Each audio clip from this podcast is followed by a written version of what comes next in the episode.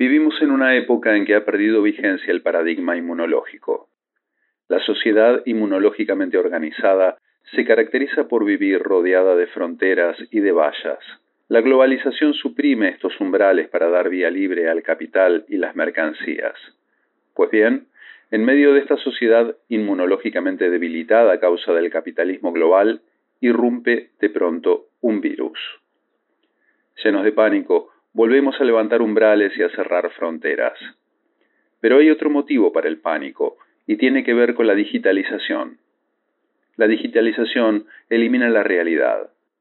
En la era de las fake news y los deepfakes surge cierta apatía hacia la realidad.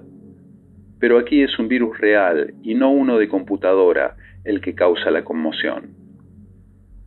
Hay quien afirma que el virus ha asestado al capitalismo un golpe mortal y se equivoca. Pasada la pandemia, el capitalismo continuará aún con más pujanza.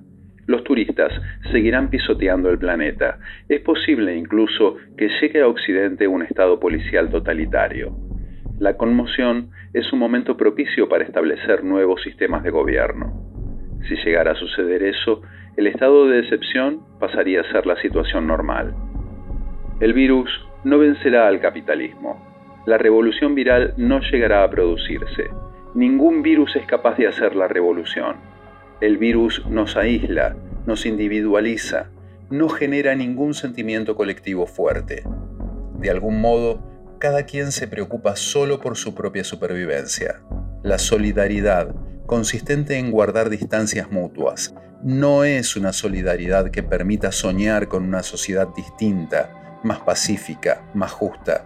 No podemos dejar la revolución en manos del virus. Confiemos en que tras el virus venga una revolución humana. Somos nosotros, personas dotadas de razón, quienes tenemos esa responsabilidad.